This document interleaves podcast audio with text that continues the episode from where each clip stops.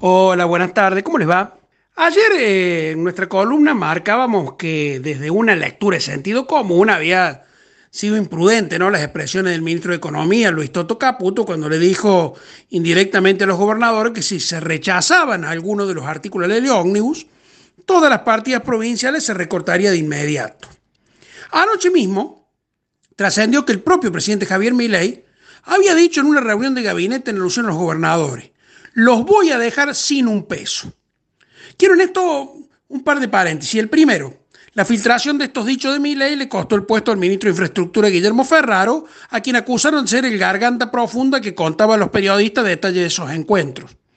Lo curioso es que nadie desmintió los dichos, sino que se le agarraron con el supuesto filtrador. Segundo paréntesis, tal vez lo de la filtración fue una excusa porque hay internas muy profundas en el gabinete y en verdad parece que a esta altura nadie puede tapar el sol con un dedo. Pero volvamos al eje de, esta situación, ¿no? Un gobierno que dialoga y golpea al mismo tiempo. ¿Acaso mi ley no desea pasar por el Congreso e ir directamente por decreto y de paso convertir a los gobernadores en chivos expiatorios de la profundización de la crisis?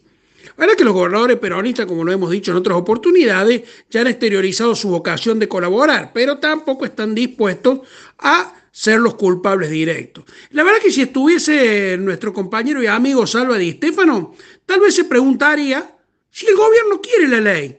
Como fuere, los tiempos avanzan sin ella y con el DNU trabado en varias de sus partes por la justicia, ¿no? Se viene marzo, cuando el gobierno esperaba mostrar señales de que el deterioro se detuvo y está la famosa luz al final del túnel. Es complicado el panorama hacia adelante si el gobierno no logra activar y tener la ley que tanto necesita.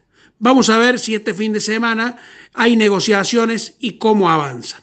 Les dejo un fuerte abrazo hasta el lunes.